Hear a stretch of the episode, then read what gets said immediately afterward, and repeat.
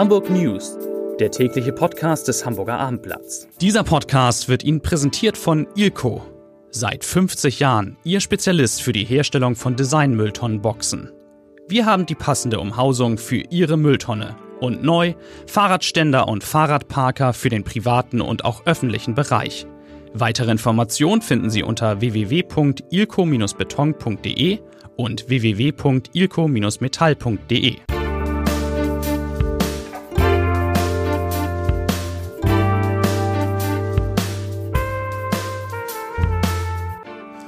Herzlich willkommen. Mein Name ist Stefan Steinlein und ich bin stellvertretender Chefredakteur beim Abendblatt. Heute begrüße ich eine tolle Kollegin und zwei tolle Kolleginnen im Abendblatt Podcast Studio. Wir werden sprechen über das Aus für, das, für den ersten neuen Fahrdienst in Hamburg. Wir reden über die liberale jüdische Gemeinde und über das Wahlprogramm der CDU. Doch wie immer zunächst drei Nachrichten. Der Start der Restaurierung der Lombardsbrücke, der eigentlich heute beginnen sollte, verschiebt sich auf Anfang November. Warum? Eine beteiligte Firma hat kurzfristig abgesagt. Zur zweiten Nachricht. Nach einem Messerangriff auf seine Ex-Freundin und auf einen Nachbarn, das war am Wochenende, hat sich heute der mutmaßliche Täter gestellt. Der 43 Jahre alte Serbe erschien heute Morgen auf einem Polizeikommissariat. Und die dritte Nachricht, die langjährige Bürgerschaftsabgeordnete, Ex-Parlamentspräsidentin und aktuelle Stadtentwicklungssenatorin Dorothee Stapelfeld kandidiert nicht mehr für die Bürgerschaft. Warum das so ist, hat sie meinem Kollegen Peter Ulrich Meyer erklärt. Kommen wir zu meinen drei Gästen heute. Insa Gall, unsere Lokalchefin, schreibt heute über die Sorgen der liberalen jüdischen Gemeinde. Liebe Insa, wer ist diese liberale Gemeinde? Das ist eine, ähm, eine Gemeinschaft von liberaleren Juden, die sich vor rund 15 Jahren hier in Hamburg zusammengeschlossen haben. Viele von denen stammen äh, ursprünglich aus Russland und sind in, als Kontingentflüchtlinge hier nach Hamburg gekommen. Die haben jetzt mittlerweile immerhin 325 Mitglieder und äh, fast nochmal so viele Assoziierte, sage ich mal, in einem Freundeskreis. Also die sind deutlich kleiner als die jüdische Gemeinde Hamburg, die, aber sie sind äh, auch nicht ganz klein, würde ich sagen. Und uns hat ein Brandbrief, ein, ein Brief voller Sorgen erreicht, diese Gemeinde was steht da drin? Was treibt diese Menschen um nach ja, Halle? Die sind total erschrocken über natürlich dieses äh, Attentat äh, von Halle. Das sind ja viele, aber sie sind, schreiben sie in Gedanken auch bei den äh, bei den Opfern und ihren Angehörigen. Aber sie ihre Gedanken richten sich mehr und mehr auch auf ihre eigene Sicherheitslage und die ist, wie sie finden, nicht so gut. Muss sich das vorstellen? Die haben keine eigene Synagoge hier in Hamburg, sondern die können drei Räumlichkeiten nutzen, zwei davon so temporär im äh, an der äh, Simon von Utrecht Straße zum Beispiel und eins im Karolinenviertel. Und äh, da sind sie immer sozusagen für Abende, für Veranstaltungen und diese nutzen sie das auch als Gebetsraum. Und das ist nicht besonders gut gesichert. Ähm, es ist baulich, würde ich sagen, nicht besonders gut gesichert. Also die haben bisher Polizeischutz gehabt, äh, wenn sie religiöse Veranstaltungen dort hatten.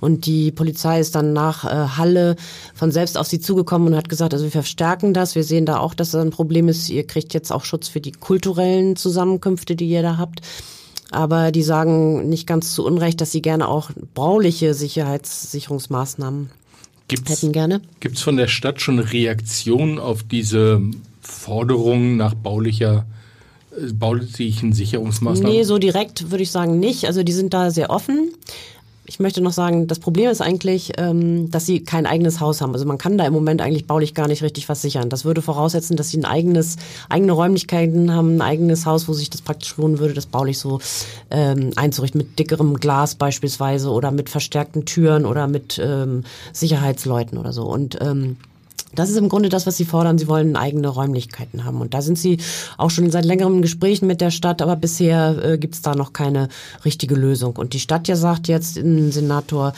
Grote sagt, ähm, also man ist sich des Problems schon bewusst und man sich, ist sich auch bewusst, dass das eine Gruppe ist, die man besonders schützen muss.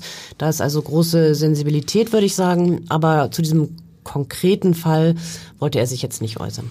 Gut, wir bleiben an dem Thema dran, wir verfolgen es weiter und wenn es Weiterungen gibt, werden wir uns wieder melden. Jetzt kommen wir zur Hamburger CDU.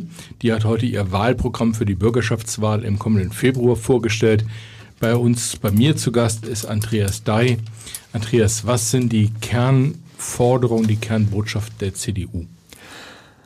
Die Partei hat äh, fünf Schwerpunktthemen entwickelt. Ähm, das sind Wirtschaft, Sicherheit, Stadtentwicklung, Mobilität äh, und Bildung. Vieles von dem, was dann darunter kommt, hat sie ja in den letzten Wochen auch schon bekannt gegeben auf äh, einzelnen Pressekonferenzen. Was heute nochmal neu dazu kam, war so der Bereich innere Sicherheit zum Beispiel. Da also das Kernthema eigentlich der CDU. Eines, eines der Kernthemen der CDU, das betonen sie auch ausdrücklich, dass das so ein bisschen vernachlässigt wurde in letzter Zeit, weil alle nur über Klimaschutz und Mobilität sprechen. Das ist auch wichtig, sagen sie, aber innere Sicherheit sei den Menschen äh, nach wie vor ein Anliegen und äh, da treten sie vor allem für mehr Polizeipräsenz ein. Unter anderem wollen sie sogenannte mobile Polizeidienststellen verstärkt einsetzen. Wie muss ich mir das vorstellen? Sind das Container, die dann an Brennpunkten aufgestellt werden?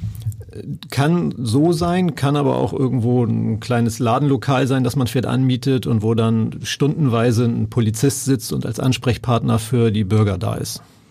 Kommen wir zu einem zweiten Themenfeld innerhalb äh, des Wahlprogramms, für das die CDU immer gestanden hat, nämlich Verkehr, Verkehrsfluss. Was fordert die Partei in diesem Wahlkampf?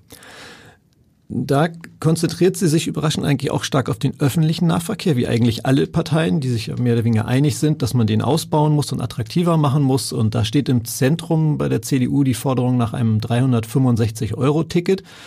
Also ein Euro pro Tag, das wollen sie schrittweise einführen, anfangs für Schüler, Studenten, Senioren und. Aber auf, ich muss zwischenfragen, auf freiwilliger Basis, nicht verpflichtend. Ja, natürlich, es ist ein Angebot, ein das, Angebot. so wie jetzt auch. Man kann sich ein HVV-Ticket äh, kaufen oder kann es lassen, aber 365 Euro im Jahr wäre halt deutlich günstiger als das, was wir bislang da bezahlen müssen. Und davon erhoffen sie sich halt, dass es mehr Leute motiviert, noch umzusteigen. Gibt es weitere Schwerpunkte, die heute nochmal verkündet wurden? Ja, wie gesagt, das sind im Prinzip die, die wir auch so aus den letzten Monaten schon kennen. Da ist eben im Bereich Stadtentwicklung dieser Vorschlag, an den Magistralen entlang zu bauen, also den großen Ein- und Ausfallstraßen, da dann auch auf Supermärkte aufzustocken und darauf Wohnungen zu bauen.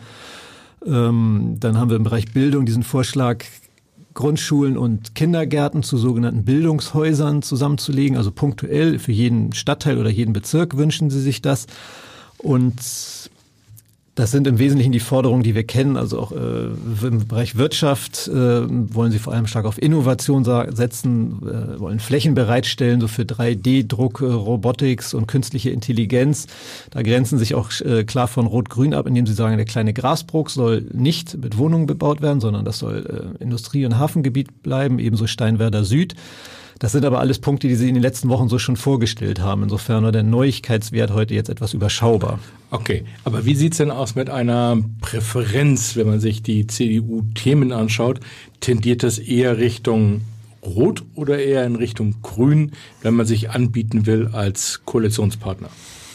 Also Aktuell würde ich sagen, gibt es da keine klare äh, Tendenz. Ähm, sie grenzen sich sowohl von den Grünen ab, etwa was diesen Vorschlag äh, der Grünen angeht, dass man das Vermummungsverbot nur noch als Ordnungswidrigkeit, also bei Demonstrationen das Vermummungs Vermummungsverbot nur als Ordnungswidrigkeit einstuft, das lehnen sie klar ab. Äh, da ist eine klare Abgrenzung zu den Grünen. Ähm, sie sind aber auch nach wie vor gegen die Busbeschleunigung, die die SPD damals eingeführt hat und andere Themen grenzen sich also auch von der SPD ab und gleichwohl gibt es aber auch äh, bei beiden Parteien Punkte, äh, wo sie Übereinstimmungen feststellen. Also zum Beispiel der Ausbau des ÖPNV, da sind sich eigentlich alle einig. Ich glaube nicht, dass es da allzu große Friktion geben würde, egal wer mit wem regiert. Ne? Also insofern halten sie sich eigentlich alle Türen offen. Das ist auch logisch, weil sie im Prinzip das Ziel haben, irgendwie in den Senat zu kommen, wahrscheinlich als Juniorpartner, zweite oder dritte Kraft. Ähm, da muss man dann natürlich anschlussfähig in alle Richtungen sein.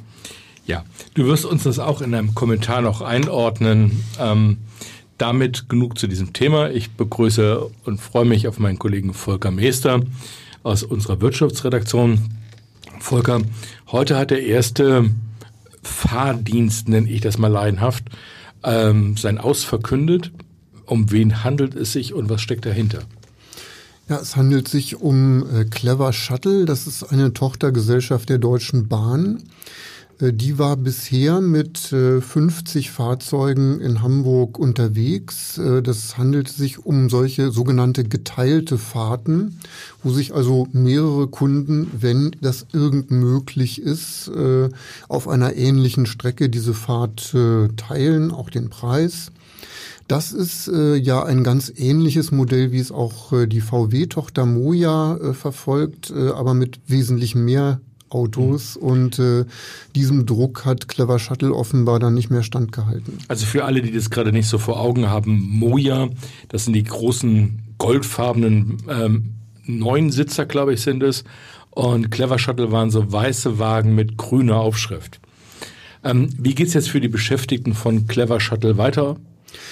Das sind immerhin 220 Beschäftigte in Hamburg, die davon betroffen sind, äh, im Wesentlichen natürlich Fahrer. Und es heißt, äh, dass die Bahn ja händeringend äh, neue Mitarbeiter sucht und genau eben auch diese Qualifikationen, die diese Clever Shuttle-Fahrer hatten. Man wird also äh, versuchen, ihnen neue ja, neue Jobs innerhalb der Bahngruppe mhm. zu vermitteln und sieht da auch sehr gute Chancen. Kommen wir nochmal zu den Hintergründen äh, für das Aus. 50 Wagen oder 50 Fahrzeuge ist wahrscheinlich auch einfach deutlich zu wenig, um in der Stadt attraktiv zu sein für Kunden. So ist es, das wurde auch als Grund genannt, äh, dass das einfach nur eine zu geringe Angebotsqualität, so hieß es, ermöglicht. Also gemeint wird schlicht sein, dass der Kunde zu lange warten musste, bis so ein Auto dann auch wirklich kommt und ihn abholt. Diese, ja, diese Obergrenze, diese 50 Fahrzeuge war ja eine behördliche Auflage. Mhm.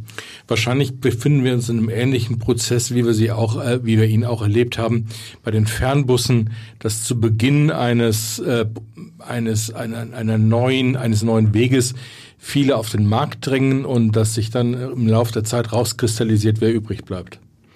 So ist es, da spielen dann sicherlich auch Kosten äh, eine Rolle.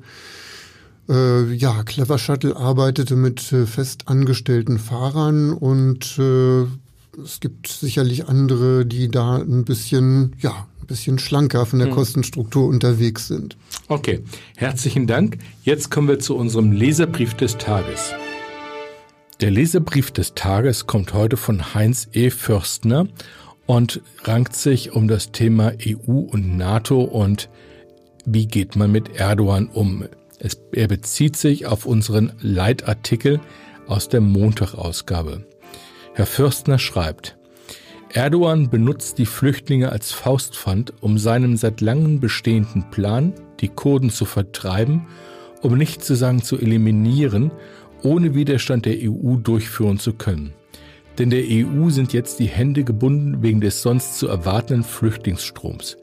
Ein solches Land mit einer derartigen, beinahe feindlichen Gesinnung gegenüber Europa hat nichts in der EU sowie in der NATO zu suchen.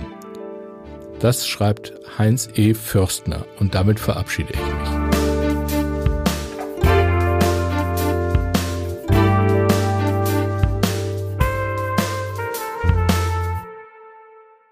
Weitere Podcasts vom Hamburger Abendblatt finden Sie auf abendblatt.de slash podcast.